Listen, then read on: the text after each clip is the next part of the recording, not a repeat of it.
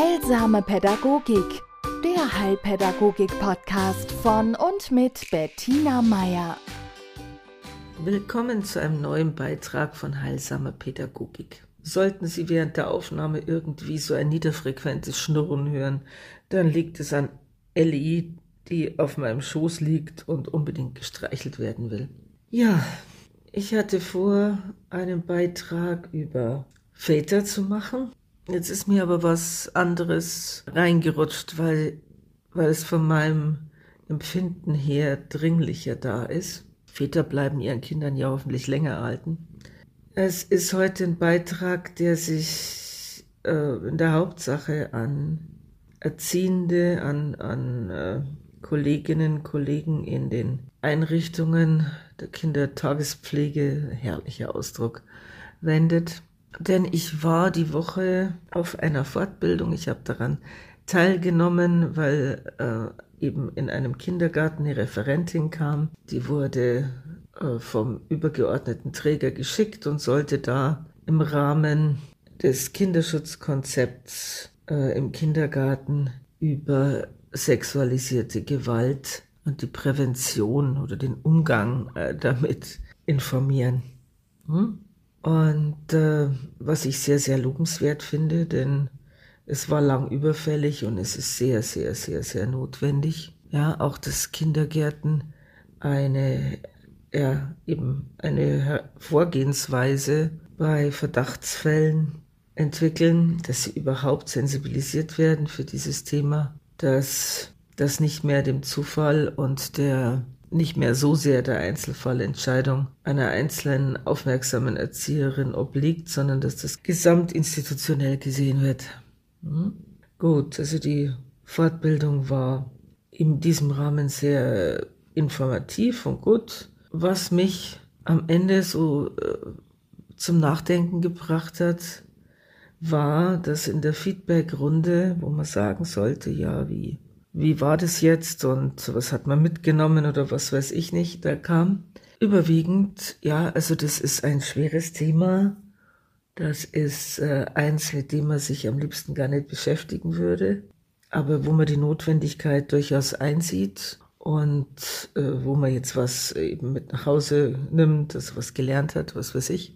Und ich fand es jetzt prinzipiell mal gut, dass das zugegeben wurde, dass man dieses Thema prinzipiell, wenn man sich aussuchen könnte, nicht unbedingt auf die Hitliste setzen würde, ja, und dass man Schwierigkeiten hat mit diesem Thema, dass es automatisch so ein Abwehrreflex äh, hervorruft. Also ich ist der erste Schritt in die richtige Richtung, sich das einzugestehen, ja vor 20 Jahren, wie so Fortbildungen gehalten wurden, da war das nur so in der Richtung, oh ehrlich, das gibt's. Ja. also es war teilweise, teilweise sehr ausbaufähig. Naja gut, also diesmal wurde also wahrgenommen, dass es das gibt. Diesmal äh, war bei einigen eine hohe Sensibilität schon für das Thema da. Und prinzipiell auch der Konsens also es wäre sehr schön, wenn wir uns nicht damit beschäftigen müssten. Ja, so in der Richtung wäre toll, wenn es das nicht mehr gäbe. Und so sehe ich alles ein, es ist, ist nachvollziehbar. Das, was mich dann so beschäftigt hat im Nachhang, war das, dass äh, man sich mit dem Thema schwer tut. Und ich mir gedacht habe, ja, aber das ist ja kein Thema, das in der Landschaft steht, sondern das sind Kinder. Ja?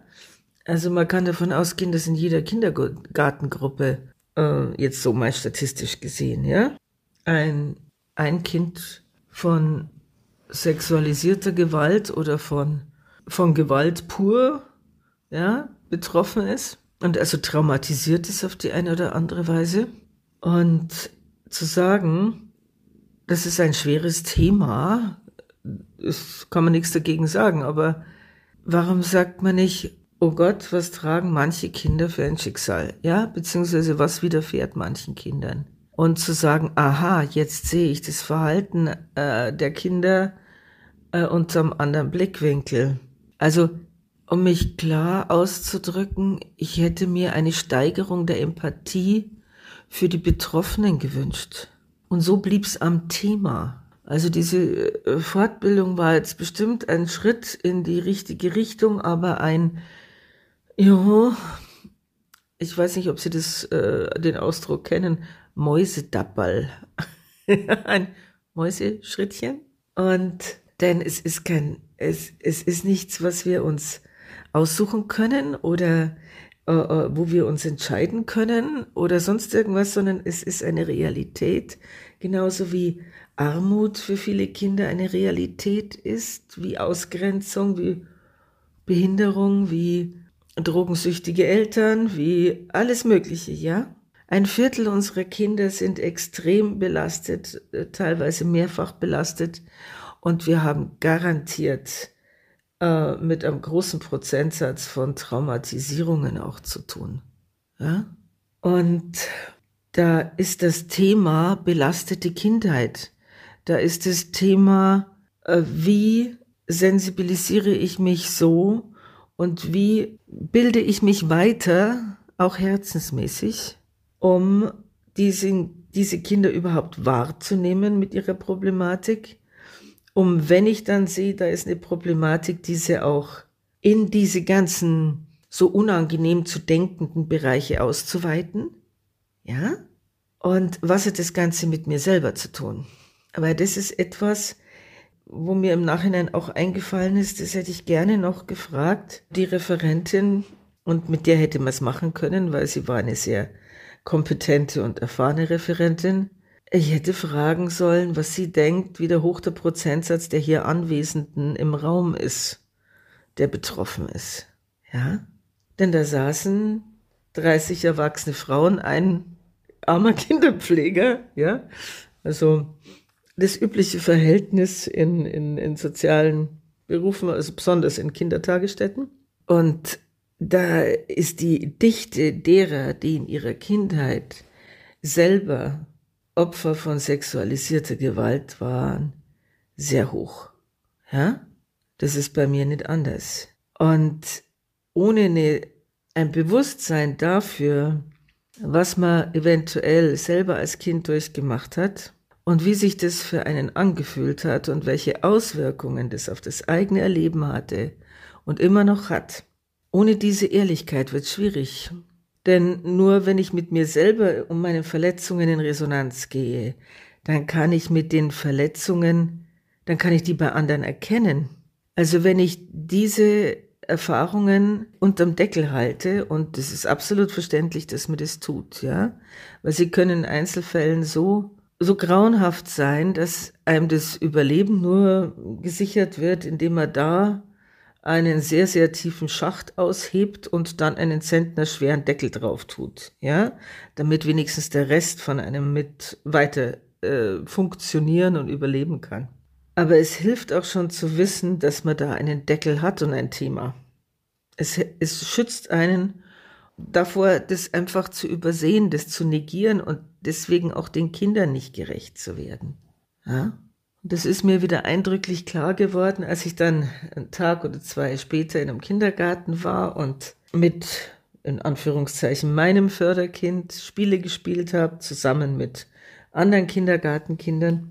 Und ein kleines Mädchen sich immer wieder, ja, und, und es will das jetzt aussuchen, es will das bestimmen und es will, ja, sie kam also immer ganz nah und ganz, ihr war so wichtig, da dabei zu sein und am liebsten hätte sie gehabt, dass das ihre Stunde ist. Ja, ich musste also immer meinen Jungen, den ich da betreue, explizit fragen, du darfst die mitspielen, mit wie vielen Kindern willst du mitspielen und so weiter. Und sie war also ständig da. Und äh, ein sehr, ja, äh, verbal fittes, kognitiv fittes äh, Mädel, vier, fünf. Und die Erzieherin oder eine der Erzieherinnen äh, sagt dann zu mir im, in einem anderen Zusammenhang, ja, und überhaupt, jetzt kommt dann die Frühförderung und die soll sich die mal anschauen, weil irgendwas stimmt mit der nicht, weil die wäre so weggetreten immer wieder mal oder sie würde manche Dinge nicht mitbekommen. Außerdem würde sie immer Aufmerksamkeit suchen und so weiter und so fort. Und ich habe mich erstens gewundert, zweitens wurde ich dann leicht also meine Beschützerinstinkte sind irgendwie angesprungen. weil ich, weil ich habe dann äh, gesagt, ja, natürlich äh, wird dem Mädel gut tun, wenn sie für sich allein mal eine Stunde jemand hätte. Aber man sollte doch bitte auch gesamtfamiliär gucken, denn sie macht einen durchaus schlauen Eindruck, sie macht aber einen eher etwas, wie soll ich sagen, vernachlässigten Eindruck. Und äh, wahrscheinlich wäre es sinnvoller, sich die familiäre Situation mal anzusehen, denn dieses Kind hat in irgendeiner Art und Weise ein Bedürfnis, ja, das sie ausdrücken will. Und ich konnte, wissen Sie, ich konnte an, an ihr nichts entdecken, was, was diese, diese, ja, negativ oder abwertende Haltung so begründet hätte, weil ich die Not dieses Mädchens gesehen habe gesehen zu werden, beantwortet zu werden. Und äh, es ist in Deutschland immer sehr, also ich, ich, ich sage das jetzt mal so, ich habe nämlich keine Ahnung, ich weiß auch nicht, ob das in anderen Ländern anders ist, aber ich habe das schon erlebt, also in, in Familien Russisch, Italienisch, äh, auch Türkisch, ähm, wenn da die Kinder aufdrehen und hier lautstark einfordern, sie wollen gesehen werden, dann ist das für die Eltern zwar anstrengend, aber ganz normal, ja. Und in Deutschland kommt immer, ja, die, die will Aufmerksamkeit oder der will unbedingt und so. Wo ich mir denke, ja, die haben vielleicht recht. Vielleicht kriegen sie die Aufmerksamkeit nicht. Ein Kind, das keine Aufmerksamkeit von seinen Eltern kriegt, geht drauf, ja, also ich meine, es ist die rudimentäre Aufmerksamkeit. Ja, ich sehe dich, ich kümmere mich um dich, ich schütze dich, ich liebe dich. Hm? Also wir haben allen Grund als Kinder, um Aufmerksamkeit zu buhlen. Denn wenn die uns fehlt, dann sind wir nicht weit entfernt von der äh, Vernichtung. Ja, so fühlt sich das im Seelenleben eines Babys und eines Kleinkindes an. Eltern, die sich nicht kümmern, sind ein großes Entwicklungshindernis. Ja?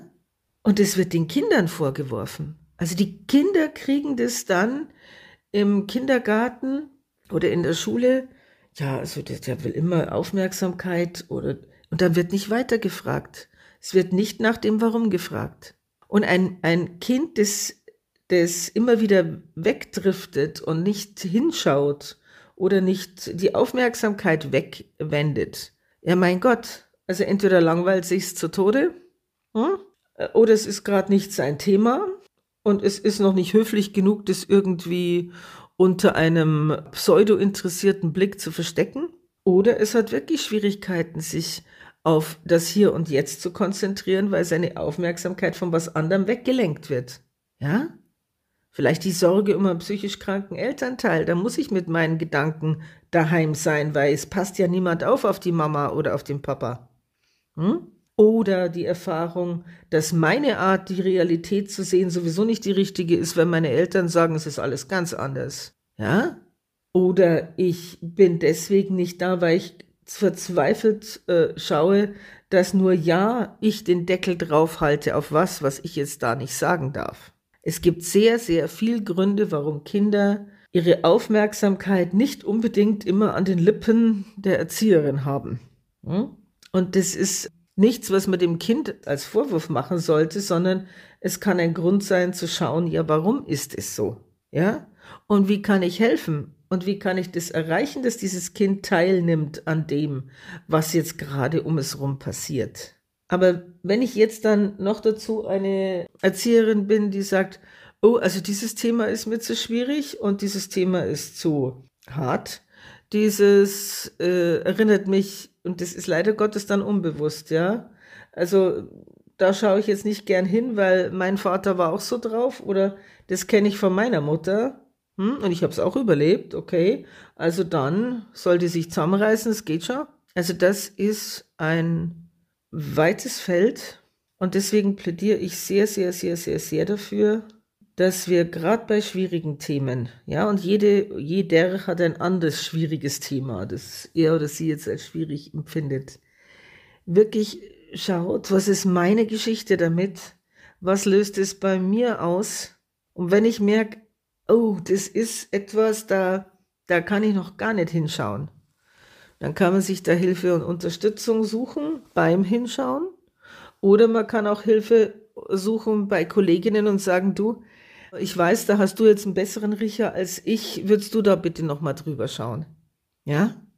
Und vor allen Dingen nie zu vergessen, dass hinter jedem Thema, in Anführungszeichen, beziehungsweise vor diesem Thema und mit diesem Thema ein Mensch steht. Und dass es das unter Oberbegriffen geführt wird, ja, wie, was weiß ich, ADHS oder Anpassungsstörung oder ja, wie diese ganzen Klassifikationen auch heißen, sollte uns nicht den Blick darauf versperren, dass es nachgeordnet ist, ja, Anpassungsstörungen oder auch äh, Hyperaktivität oder so äußern sich bei jedem anders. Und es steht bei jedem, jeder eine andere Geschichte dahinter. Ja? Wenn wir uns schon auf dem Weg machen zu einer individualisierten Medizin, dann sollten wir uns auch wirklich, wirklich, wirklich auf dem Weg machen zu einer individualisierten Pädagogik. Ja?